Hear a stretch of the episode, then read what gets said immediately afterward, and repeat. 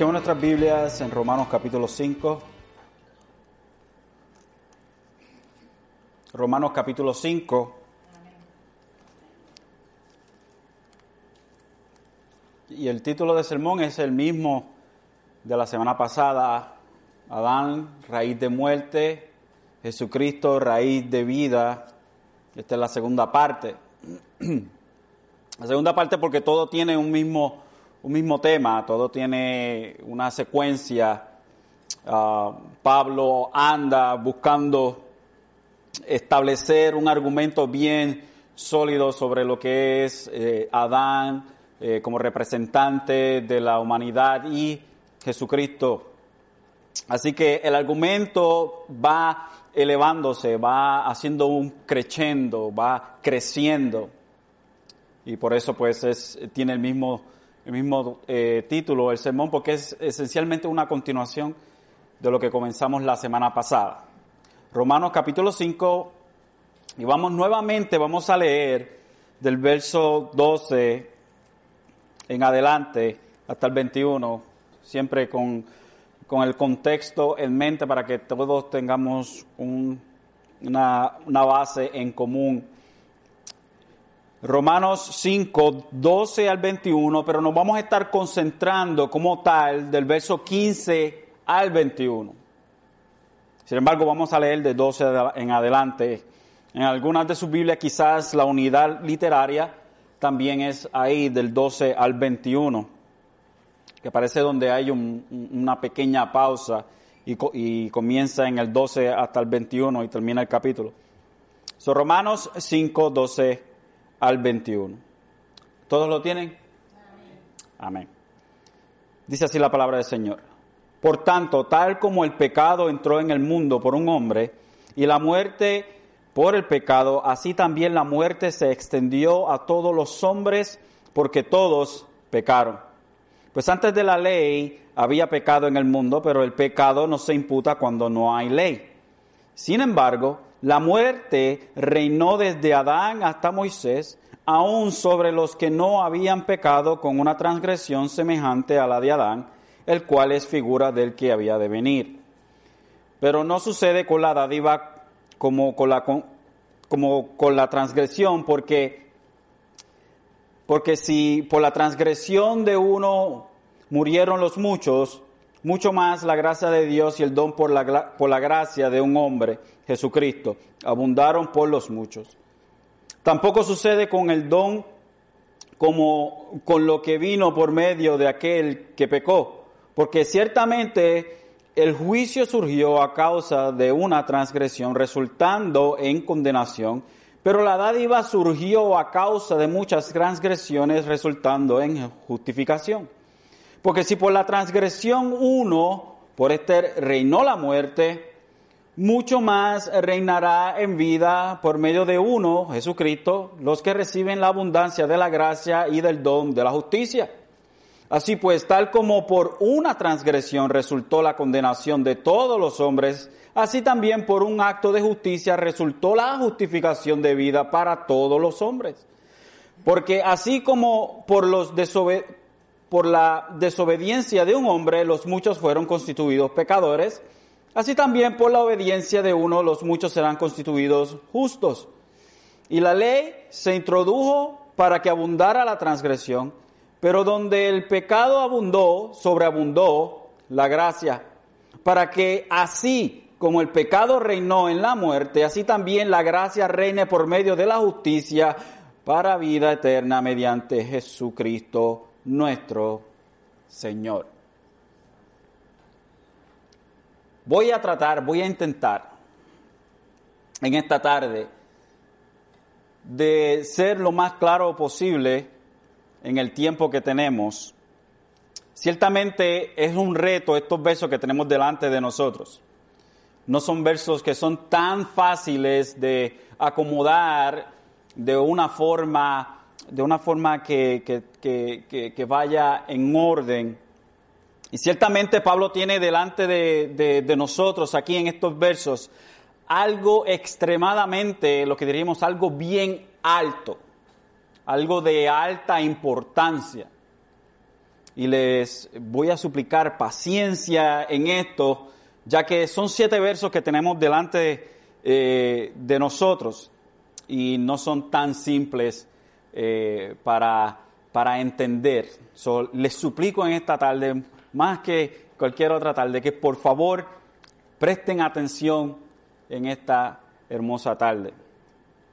El ser humano trata de, de mirar hacia el pasado para buscar y pensar quiénes son aquellos, aquellos personajes que han sido, eh, diríamos, influyentes en la historia de la humanidad. Y ciertamente hay muchos que pueden ganarse un lugar en, una lista de los más influyentes en la historia de la humanidad. Así que permítame en esta tarde darle una lista de 10 personas que fueron extremadamente influyentes en la historia del ser humano.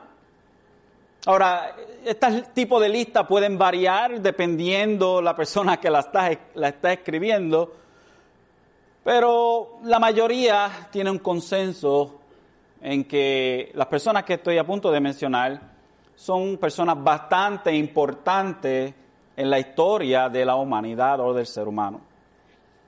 Voy a empezar bajando desde 10 al 1, uno siendo el más importante. Primero tenemos a Constantino, Constantino, emperador romano, quien hizo legal la religión cristiana como tal. Muy importante en la historia en el cuarto siglo. Otro fue Isaac Newton, quien fue un físico. También Martín Lutero, quienes ustedes conocen como ese gran reformador del siglo XVI. Ciertamente Lutero no fue el primer reformador, pero fue aquel que se atrevió a clavar las 95 tesis en, el, en la capilla de, de Wittenberg. También tenemos a Abraham, Abraham, el padre de la nación judía y padre de la fe y de todos aquellos que viven por fe.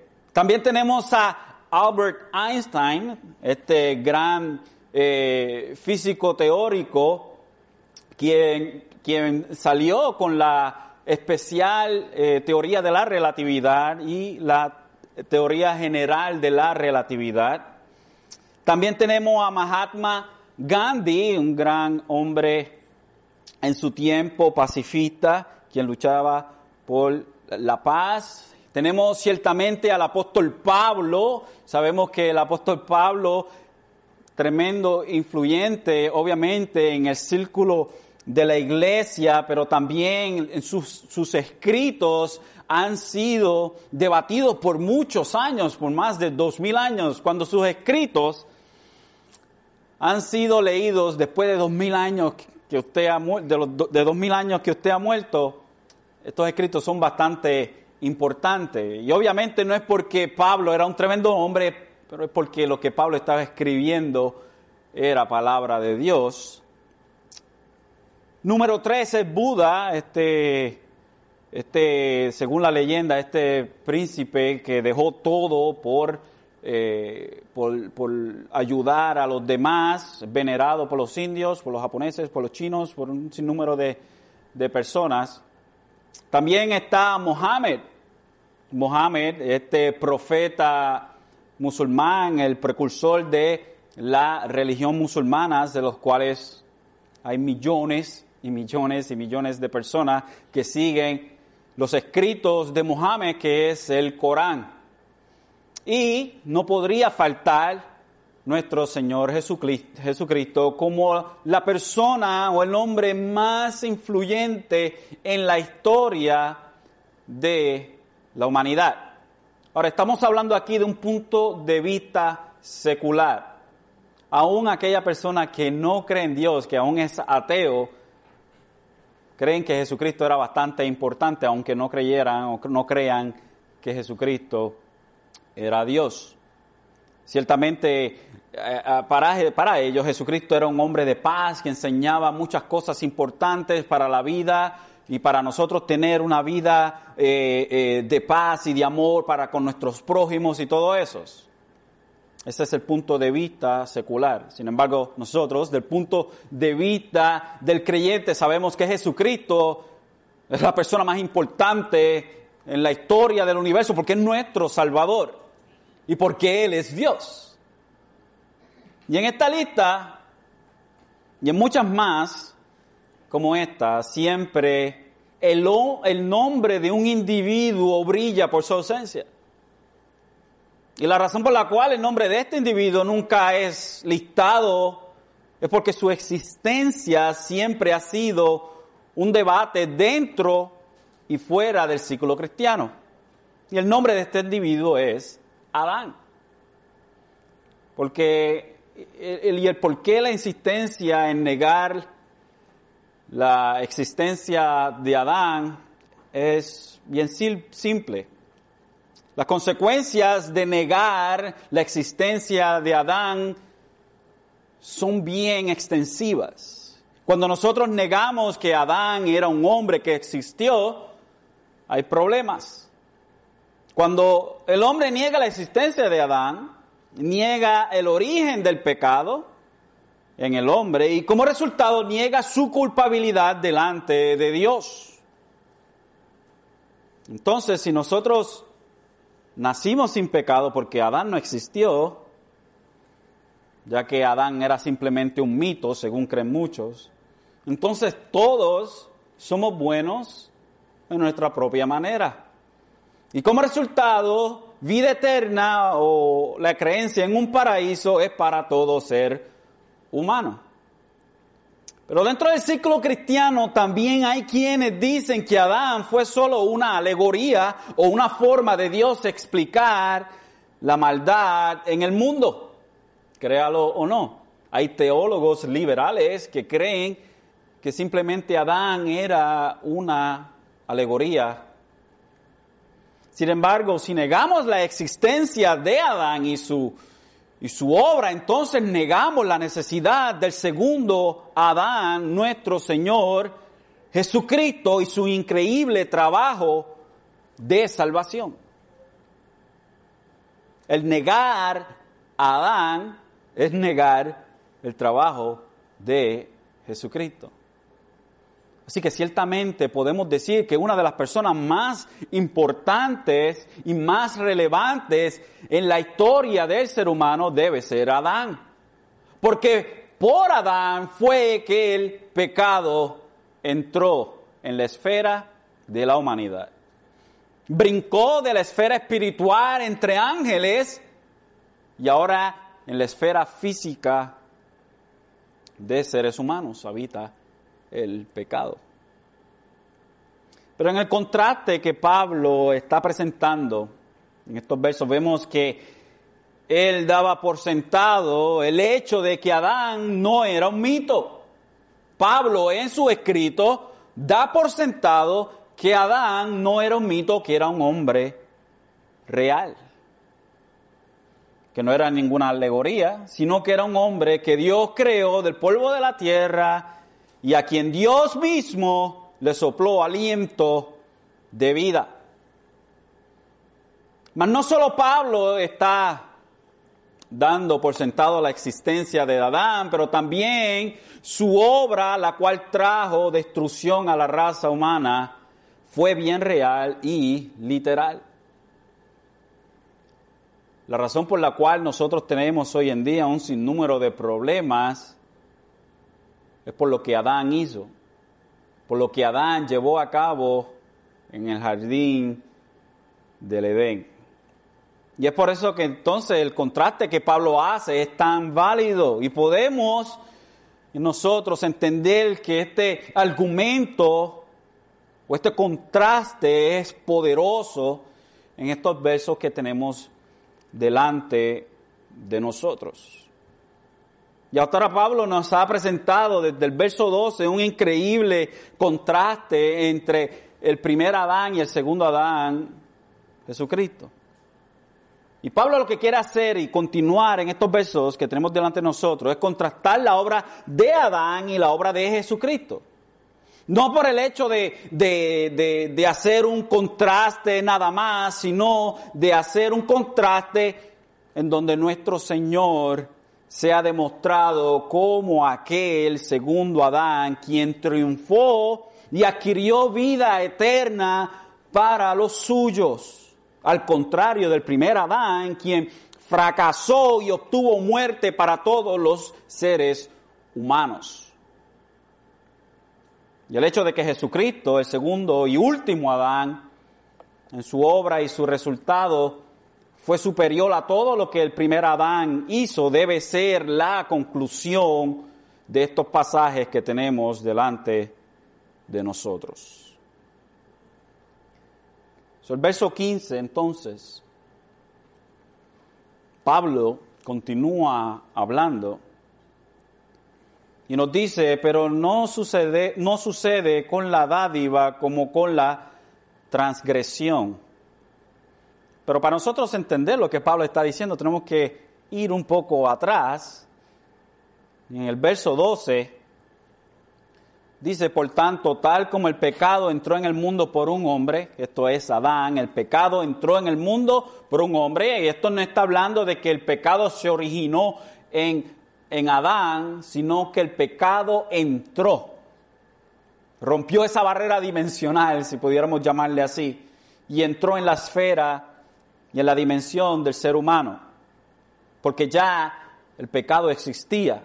El pecado se originó en el cielo con Satanás, no con Dios. Dios no es el autor del pecado. El pecado se originó en un ángel bien poderoso, en un querubín, si podríamos, como lo describe la Biblia, un querubín el, querubín que cubre, podríamos decir, el, más alto de la, el más alto de las creaciones de Dios fue Satanás o Luzbel. So, el pecado no es originado en el hombre, pero es originado, originado en la esfera angelical, en el mundo angelical. Pablo continúa en el verso 12 y dice, y la muerte por el pecado, el resultado del pecado de Adán fue la muerte, porque ciertamente Dios le dijo a Adán, el día que comas de este árbol, ciertamente morirás. Y en el instante en que Eva decidió comer de ese árbol, ella pecó. En ese momento que ella vio lo apetitivo que era y lo bueno que era, en ese momento Eva cayó. En ese momento ella llevó a cabo aquello que ya había nacido en su corazón y Adán por consecuente comió lo que ella le dio. ¿Por qué Adán pecó? Bueno, no sabemos, porque la palabra nos dice a nosotros que él no fue engañado. Él lo hizo queriendo hacerlo. Muchas, muchas cosas han sido eh, han tratado de, de, ver la razón por la cual Adán hizo esto sabiendo que era en contra de Dios. Porque la palabra nos dice que Eva fue engañada, pero que Adán pecó queriendo pecar. Ciertamente algunos llegan a conclusiones que sinceramente no sabemos. Algunos dicen que la razón por la cual Adán pecó fue por amor. Fue por amor, porque si Eva hubiese pecado sola, entonces, y Adán no hubiese pecado, entonces no hubiese redención para Eva, porque no podía venir un redentor de ella, porque ella no podía procrear un redentor eh, por sí misma. Y hay gente que especula en este tipo de cosas, pero la palabra no nos dice y donde la palabra se calla la boca, nosotros también. Lo único que sabemos es que lo hizo deliberadamente. Adán pecó deliberadamente, con intención, con premeditación y alevosía. y por ende, por esta acción que tomó, de esta desobediencia que hizo Adán, entró la muerte. La muerte entró a través de Adán a la esfera de la humanidad. Y ciertamente ellos dos eran la humanidad, eran lo único que estaban. Pero la humanidad que nació de ellos fue infectado y, y, rápidamente esto se ve en el caso de su primer hijo Caín, quien mató a Abel.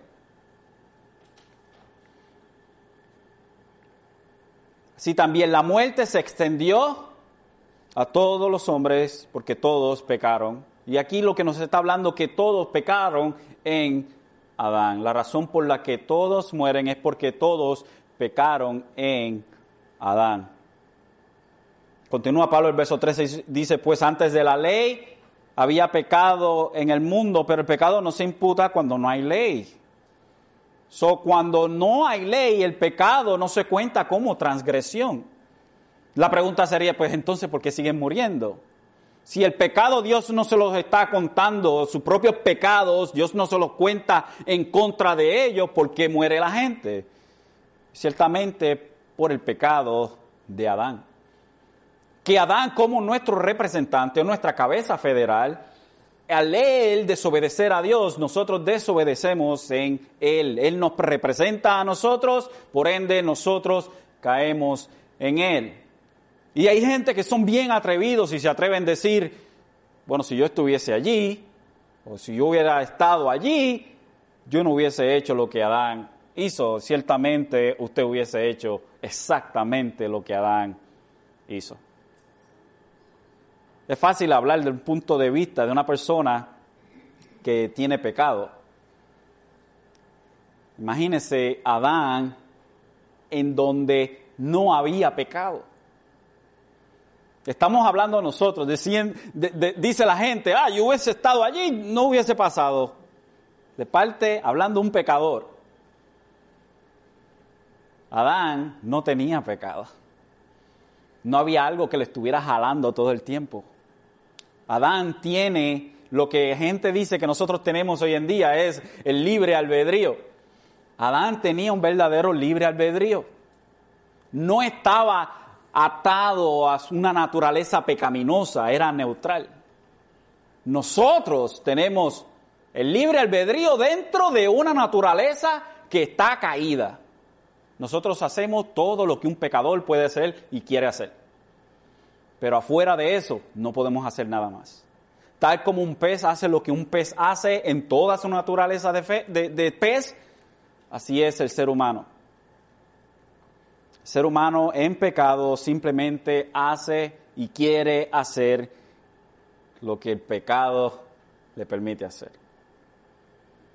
El verso 14 dice, sin embargo, la muerte reinó desde Adán hasta Moisés. Eso quiere decir entonces que aunque Dios no le contaba el pecado en contra de ellos, con todo y eso morían, aún sobre los que no habían pecado con una transgresión semejante en la de Adán aún en aquellos que no habían desobedecido como Adán, ellos también murieron, significando y enseñando de que todos eran pecadores, no necesariamente en su propio pecado, pero en el pecado de Adán. Y ciertamente eran pecadores en su propio pecado, pero no se le contaba como transgresión. Y esto nos lleva a ciertas preguntas que nos hacen pensar largo y duro nos hacen pensar, bueno, nosotros nacimos en pecado. Eso quiere decir que los niños nacen en pecados, que los bebés nacen en pecado. Y ciertamente es así. Todo pequeño niño recién nacido es un pequeño pecador. No porque ellos hicieron algo malo en sí, porque no tienen conocimiento del pecado. Ellos no hicieron transgresión como la transgresión de Adán, pero son pecadores porque han heredado el pecado de Adán. Ciertamente Dios es justo de que ningún niño sea salvo. Ningún niño sea salvo.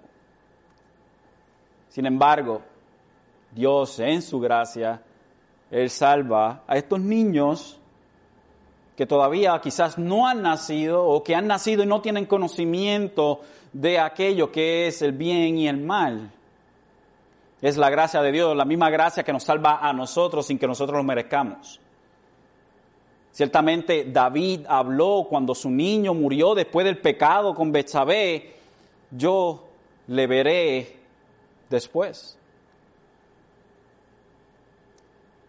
Son preguntas que que, hacen a que nos hacen a nosotros pensar qué pasará con los niños que mueren Y a mí, aunque, aunque no tengo la evidencia del 100% a través de las escrituras, creo que este verso que nos habla de, del hijo de, de David, creo que, que me da esperanza sobre esto.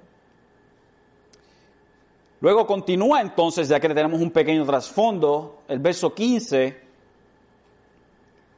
dice, pero no sucede con la dádiva como con la transgresión.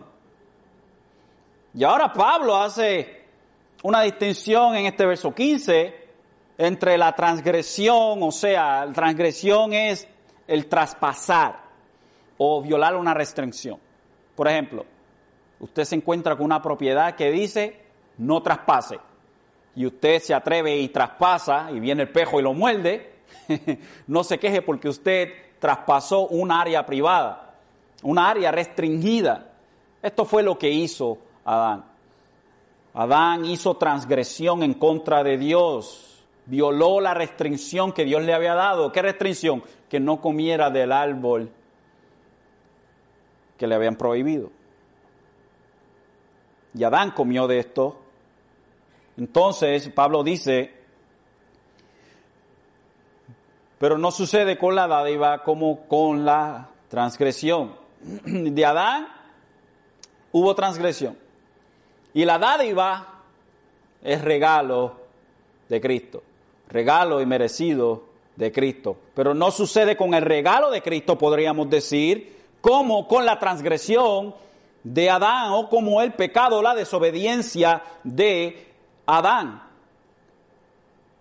Porque si por la transgresión de uno murieron los muchos, mucho más la gracia de Dios y el don por la gracia de un hombre, Jesucristo, abundaron para para los muchos. Entonces en Adán, tan grande fue la transgresión que terminó infectando y matando a la raza humana.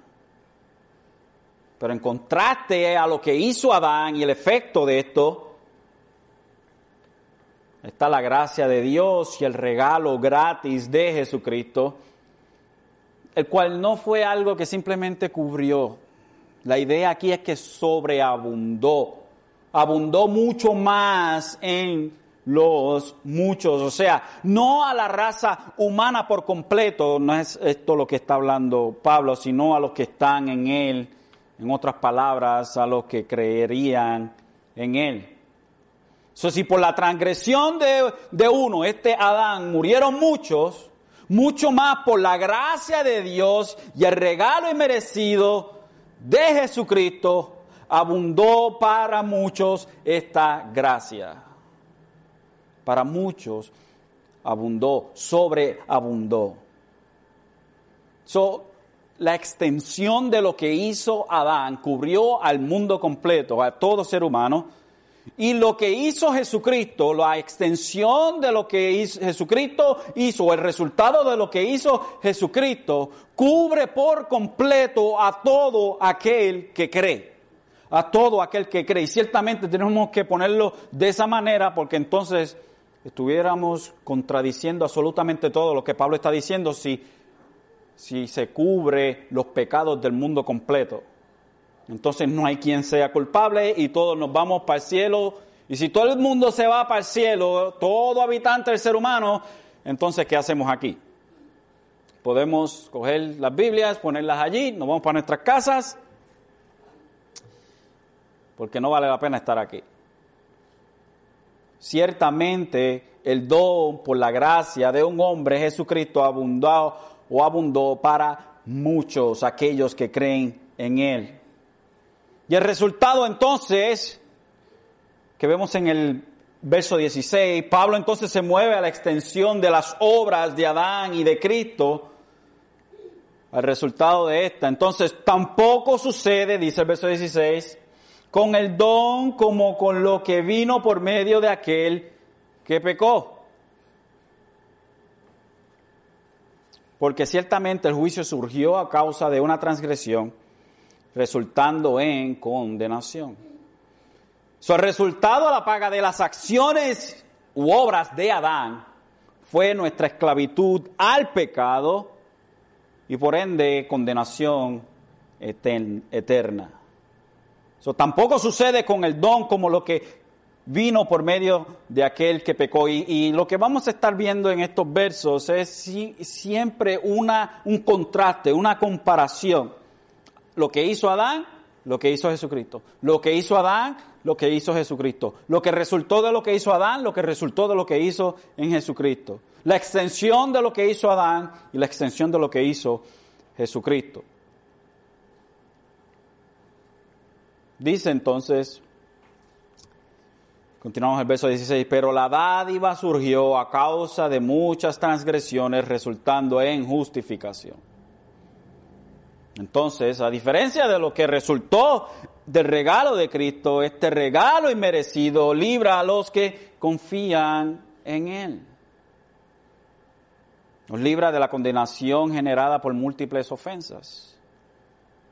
Entonces lo que tenemos es esto, que el legado de Adán emanó de un pecado cometido en el jardín del Edén. Lo que Cristo hizo entonces invierte el efecto de miles de pecados. El resultado de lo que hizo Adán fue de una transgresión en el huerto. Sin embargo, lo que Jesucristo hizo es aquello que quita el pecado de miles. Miles de pecados. Es invertir lo que hizo Adán. El efecto es de miles de pecados, que resulta de miles de pecados delante de nosotros entonces tenemos esta comparación que en realidad no es una comparación. mire, véalo de esta manera.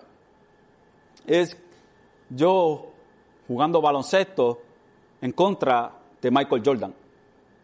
Así de grande y mucho más es la distancia entre la obra de Adán y la obra de Jesucristo superior absolutamente en todo.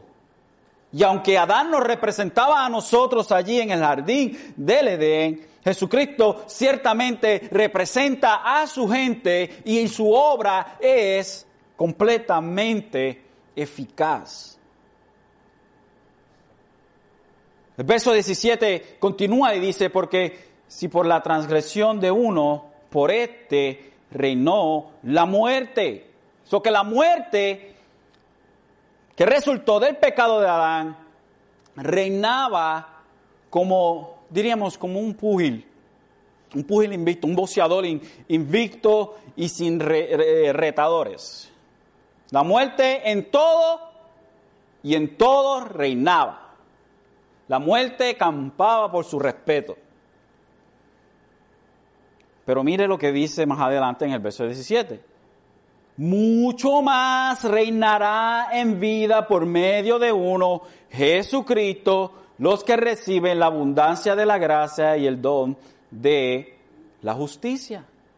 Y entonces, si grande fue el reinado de la muerte, más grande es el reinado de la vida a través de Jesucristo en aquellos que reciben la gracia y son justificados si fue grande el efecto de Adán, la cual es la muerte en el mundo, el efecto de lo que hizo Jesucristo para los suyos es mucho más grande. Porque reciben la gracia y son justificados. Pablo esencialmente dice, es fácil de que caiga en pecado, es más fácil de que caiga en pecado, en pecado la humanidad de que un hombre sea salvo. Lo que se lleva a cabo en la salvación del hombre es mucho más grande de lo que se llevó a cabo en el huerto del Edén. Mucho más grande.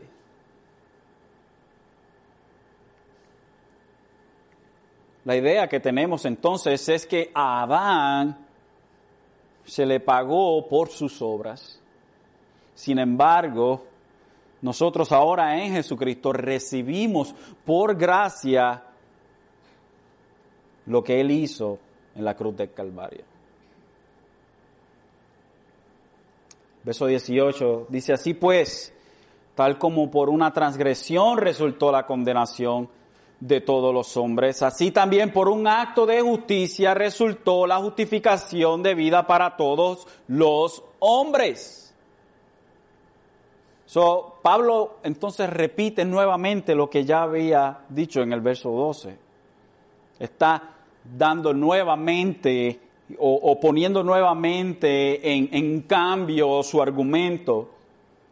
William Hendrickson habla de este verso y dice, Cristo por su obra de redención hizo provisión de perdón, no solo para ese pecado, el de Adán, sino para todos los que proceden de él. Su sacrificio fue suficiente para todos ellos. Y de hecho fue eficaz para todos los pecados cometidos por quienes por gracia soberana iban a poner su fe en Él. Para ellos la condenación fue reemplazada por la justificación. Así que, dice Pablo, así pues tal como por una transgresión resultó la condenación de todos los hombres, es malo. Si la historia se hubiese quedado ahí, qué malo hubiese sido. De que en Adán todo el mundo cayó y ya se acabó. Pero continúa la historia, eso es lo hermoso. Así también por un acto de justicia resultó la justificación de vida para todos los hombres. El verso 19 dice, porque así como por la desobediencia de un hombre los muchos fueron constituidos pecadores.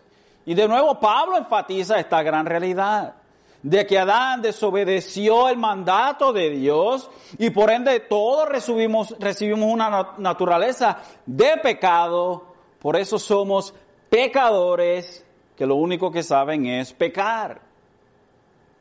Reitera nuevamente su punto Pablo.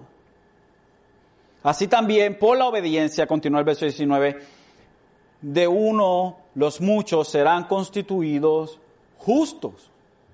Y si tomamos ciertamente lo que dice el verso 18, donde Pablo dice, así también por un acto de justicia resultó la justificación de vida para todos los hombres, y la segunda parte del verso 19 que dice, así también por la obediencia de uno los muchos serán constituidos, la pregunta sería, ¿acaso Pablo está diciendo que todos los seres humanos serán justificados?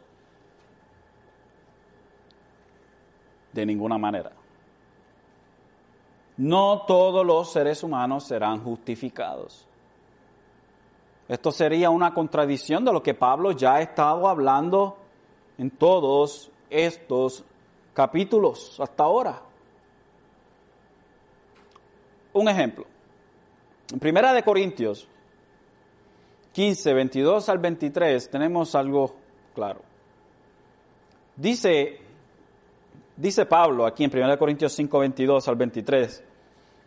Dice, porque así como en Adán todos mueren, también en Cristo todos serán vivificados. En Adán todos mueren, pero en Cristo todos viven. ¿Acaso está Pablo hablando de una salvación universal? El verso 23 nos dice, pero cada uno en su tiempo o, perdón, en su debido orden. Cristo, las primicias, Cristo es la primicia, de la resurrección, luego los que son de Cristo en su venida. So Pablo habla de aquellos o, o describe a aquellos que son vivificados. Los que son vivificados, no todo el mundo completo, pero aquellos que están en Cristo. Cristo la primicia, luego los que son de Cristo en su venida. Los que son de Cristo son aquellos que son vivificados. Los que son de Cristo son aquellos de los que Pablo habla en el verso 18 del capítulo 5 de Romanos, que dice, así también por un acto de justicia resultó la justificación de vida para todos los hombres, y estos, todos los hombres, son los que están en Cristo. Los que están en Cristo. Son los mismos de la segunda, de lo que Pablo menciona en la segunda parte del verso 19. Así también por la obediencia de uno los muchos serán constituidos justos. Son los mismos. Los que están en Cristo son los muchos. Los que están en, los, son los muchos del verso 19. Los que están en Cristo son los todos en el verso 18. Espero que eso sea claro, para que no haya ninguna clase de confusión de universalismo. Si usted sale con la creencia de que Dios salva el universo completo de este sermón, hice un pobre trabajo en esta tarde.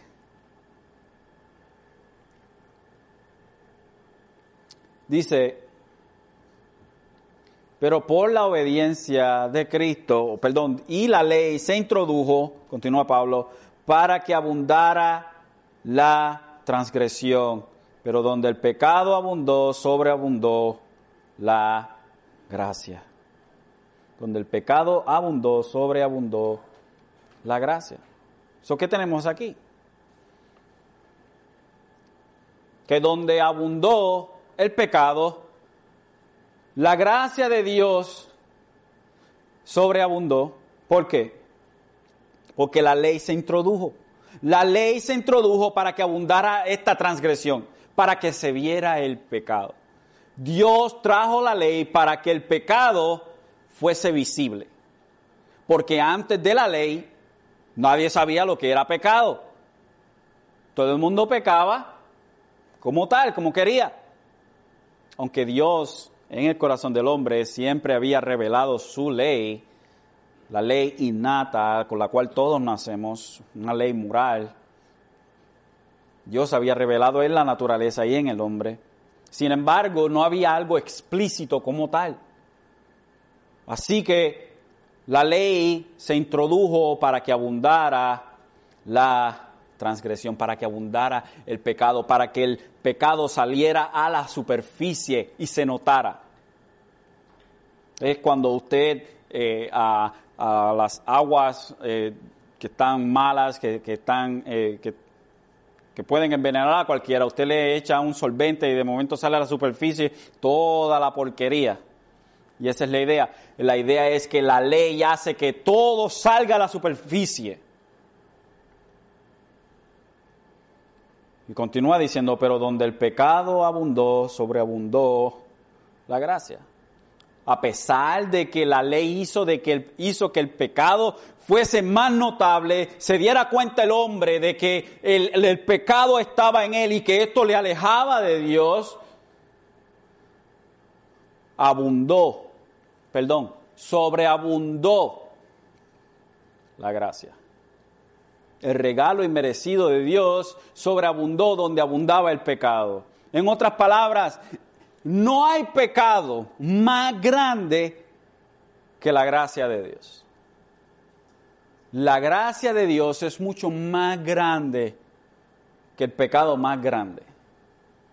Y hay gente que ciertamente, yo creo que cada uno de nosotros siempre, siempre tiene problemas diciendo, Dios, de esta sí que tú no me perdonas. Con lo que yo pensé hoy, con lo que yo hice hoy, Dios, yo no sé cómo tú me vas a perdonar a mí. Yo no, yo no, yo, no sé, yo, soy más, yo soy más malo que nada. ¿Cómo, tú me vas a perdonar a mí? Tú eres santo y, y tú ves mi corazón podrido. ¿Cómo tú me vas a perdonar a mí? Donde abunda el pecado, sobreabunda la gracia de Dios. Su pecado jamás y nunca puede ser más grande que el regalo inmerecido dado en Jesucristo. Jamás. Piense en las peores personas. Piense en las peores personas que usted ha conocido en, en la historia de la humanidad.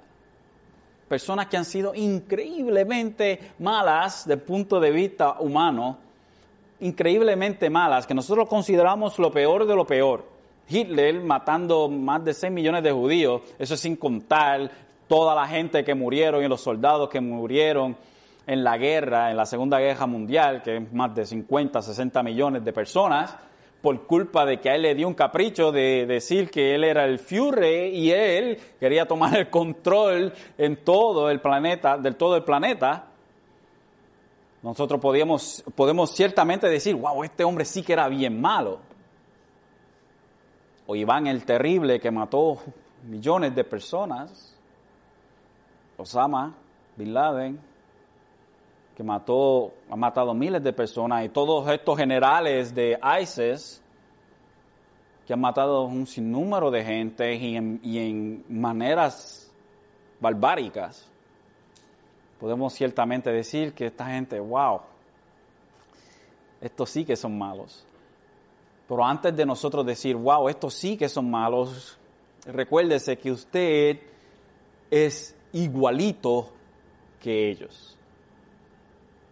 Que usted y yo somos igualitos que Hitler, igualitos que Iván el Terrible, igualitos que Osama Bin Laden, igualitos que ISIS, antes de que nosotros nos demos la pompa, como decimos los puertorriqueños, nos demos la patada en el pecho, de que somos mejores, mejor examinémonos y démonos de cuenta de que somos iguales que ellos delante de Dios pero donde abunda el pecado, sobreabunda la gracia de Dios. Y usted puede ser peor que toda esa gente combinados. Y con todo y eso, la gracia de Dios es más grande que todos sus pecados.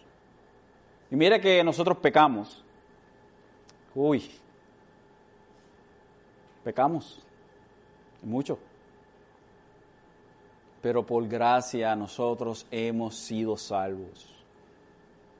Nadie jamás y nunca puede expiar sus propios pecados para entonces venir a Jesucristo para que expíe el gesto de sus pecados. Es imposible. En donde abunda el pecado, sobreabunda la gracia de Dios. Luego continúa el verso 21 y dice, para que así como el pecado reinó en la muerte, porque ciertamente el pecado reinó en la muerte, Así también la gracia reine por medio de la justicia para vida eterna. Mire qué hermoso. El pecado reinó a través de la muerte, pero la gracia reina por medio de la justicia para vida eterna. La gracia de Dios, ciertamente la gracia de Dios es revelada, hermanos. Eh, eh, o sea, la, la, gracia de Dios es revelada en que Él nos justificó a nosotros cuando éramos rebeldes. Él cambió nuestro corazón, nuestra disposición. Y ahora tenemos vida eterna. Esta justicia que se nos ha sido imputada es para vida eterna, para que tengamos vida eterna con Dios. Pero esto no es mediante nuestras propias obras, sino que es mediante Jesucristo nuestro Señor. Jesucristo nuestro Señor. Entonces, ¿qué tenemos entonces? ¿Qué es lo que Pablo nos quiere decir con todo esto? Que a pesar de lo grande de la obra de Adán, en el jardín del Edén, mucho más grande fue la obra de Jesucristo en la cruz del Calvario. De que aunque todas las cosas se ven perdidas, y ciertamente podemos ver no simplemente los efectos de la caída del hombre en nosotros con el pecado, pero vemos en la naturaleza. La razón por la cual hay enfermedades es por el pecado. La razón por la cual hay huracanes y todo esto es por el pecado. La razón por la, razón por la cual hay guerras es por el pecado. Todo lo malo que hay en este mundo es por el pecado. La razón por la cual la gente muere de cáncer es por el pecado. Y ciertamente no podemos negar esta realidad en este mundo caído.